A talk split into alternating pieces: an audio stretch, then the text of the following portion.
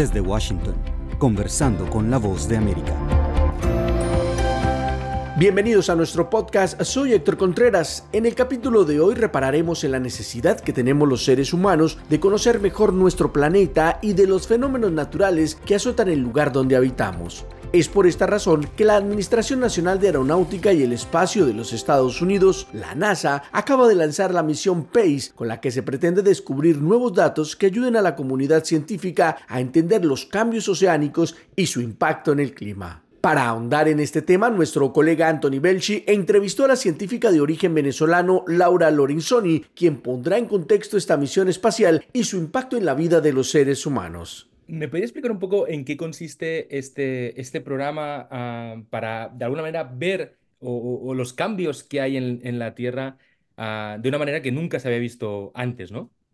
No, es una excelente pregunta. Y en la NASA eh, es, tan importante tener observaciones continuas de nuestro planeta para poder entender cuál es el cambio climático, que es el cambio a largo plazo. Entonces, esta misión PACE se une a otras misiones que eh, han estado observando el océano ya por más de dos décadas y va a continuar este legado que nuevamente es importantísimo para entender cuáles son los cambios oceánicos y sobre todo los ecosistemas marinos.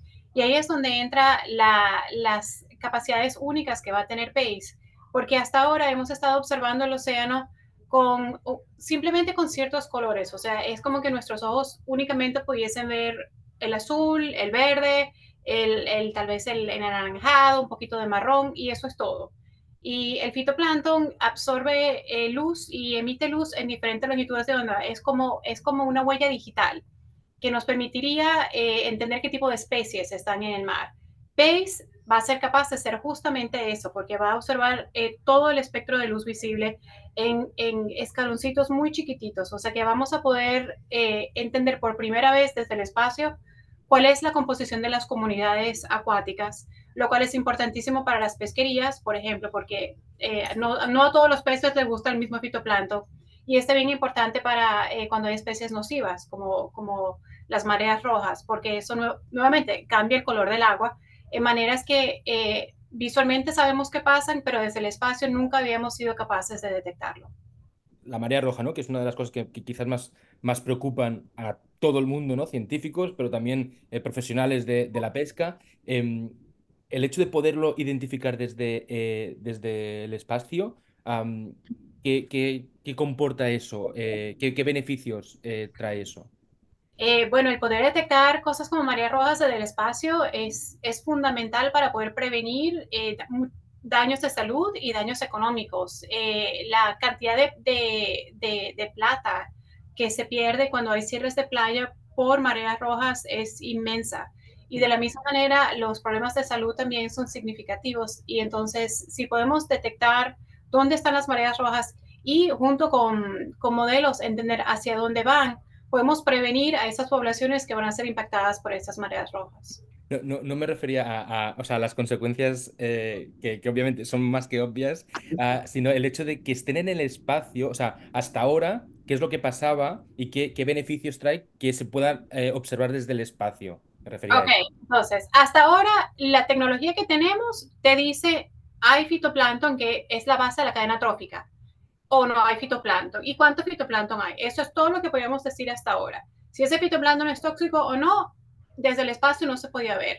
Ahora vamos a poder detectar con certeza cuáles son las especies que están en esa comunidad, lo cual es una cosa única porque nuevamente podemos eh, eh, avisarle a, las poblaciones, mira, eso es lo que está pasando, así que prepárense. Eso, te, eso es lo que estabas Sí, sí, sí, sí, sí, sí, Bueno, un, poco la explicación de por qué es importante eh, monitorearlo desde, desde Ah, bueno, y, el beneficio monitorearlo del espacio, o sea, el océano es más del 70% de nuestro planeta. No hay manera que, que, podamos tener un sistema de detección tan robusto como si lo estás viendo desde el espacio. Mm. Sabemos, por ejemplo, en, el, en, en, la costa de Florida eh, y en el Golfo de México hay muchísimas mareas rojas pero ¿qué haces? Vas con un barco y muestreas y es, es un punto mínimo, no tienes idea de qué tan, qué tan extensa es esta marea roja.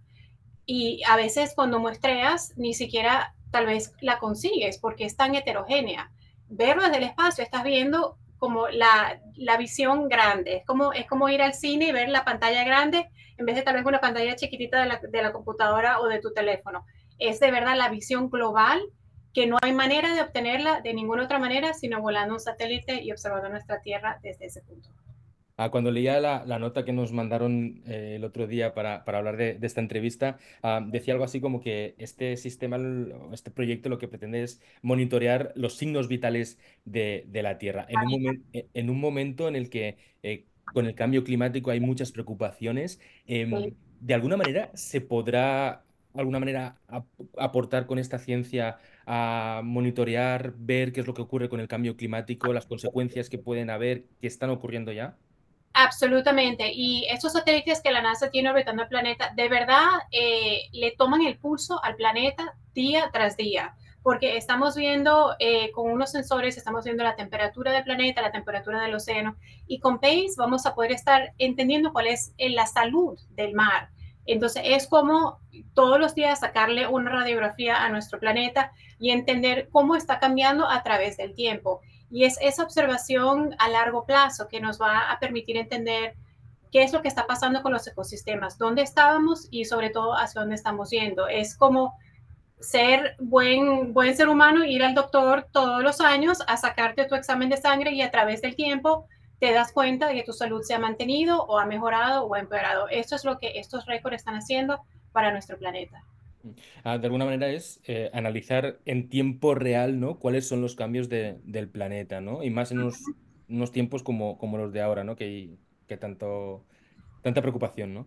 Hay cambios muy rápidos. Por eso, y una de las cosas únicas también de, esta misión PACE es que va a estar dándole vuelta a nuestro planeta y tomando una visión global cada uno o dos días, dependiendo de dónde estamos en el globo. Y es, eso es una cosa súper importante porque los cambios que están ocurriendo en nuestros ecosistemas están ocurriendo muy rápidamente. Eh, por ejemplo, zonas de altas latitudes, los polos, están cambiando a una velocidad nunca antes vista. Y si no tenemos este tipo de visión espacial y este tipo de monitoreo constante, no nos damos cuenta de cuáles son las consecuencias y no nos podemos preparar para mitigar esas consecuencias, sea para nosotros los seres humanos o para nuestros ecosistemas, de los cuales dependemos.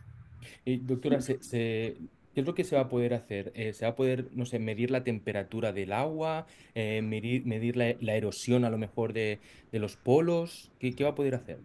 Es una muy buena pregunta. Eh, PACE no tiene un sensor de temperatura porque tenemos otros satélites que ya la miden, entonces no es necesario tenerlo en el mismo sensor. PACE se está enfocando en la composición de fitoplancton en, el océano, que es la base de la cadena trófica, y también está midiendo al mismo tiempo qué está pasando con las partículas atmosféricas, con los aerosoles y con las nubes. Entonces, esa conexión entre eh, la atmósfera y el océano también es súper importante para la parte de dióxido de carbono porque el océano es un reservorio de carbono enorme, o sea, es 60% más carbono en el océano de lo que tenemos, eh, por ejemplo, en la atmósfera.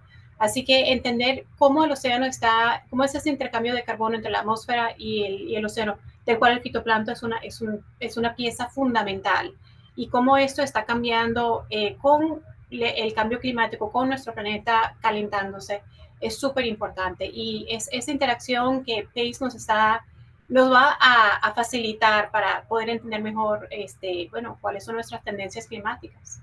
Y, luego, doctora, ¿cuánto tiempo va a estar el, satélite eh, en observación o ya se va a quedar ahí?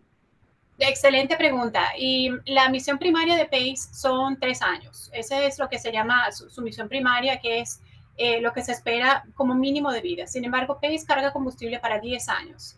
Y la mayor parte de las misiones de NASA eh, generalmente sobreviven por muchísimo más tiempo de la misión primaria. De hecho, tenemos los sensores, eh, los sensores que hemos estado usando hasta ahora para mediciones del océano tienen, tienen más de dos décadas orbitando nuestro planeta. Así que eh, tenemos esperanzas de que PACE tenga una vida muy larga orbitando nuestro planeta. Si, ¿Usted de dónde es? De Venezuela. ¿A ¿Cuánto tiempo está usted en, en, Estados Unidos? Uh, desde, tengo 23 años. 23 años. ¿Y, ¿Y dónde estudió? ¿Y qué estudió? Eh, en la Universidad Simón Bolívar, en Venezuela, fue donde hice mi, mi la, licenciatura. En Venezuela es licenciatura. Licenciatura en biología y después hice mi maestría en la Universidad del Sur de la Florida, aquí en, en Florida, y después mi doctorado en, la misma institución. ¿Y en la, en la NASA cuánto, cuánto tiempo? tengo ocho años trabajando en la NASA en, en el programa de Biología y Biogeoquímica del Océano. Fantástico, pues nada, un gusto. Igual, muchísimas gracias, un placer. Gracias Anthony Belchi por esta entrevista con la doctora Laura Lorenzoni, científica de la NASA, quien compartió los esfuerzos que la comunidad científica viene adelantando para mitigar el impacto de algunos desastres naturales. A ustedes, estimados oyentes, muchas gracias por seguirnos en este episodio de nuestro podcast Conversando con la Voz de América. No olviden que cada día, de lunes a viernes, podrán encontrar contenido actualizado en nuestro perfil de YouTube y en nuestra página web vozdeamerica.com. Los esperamos.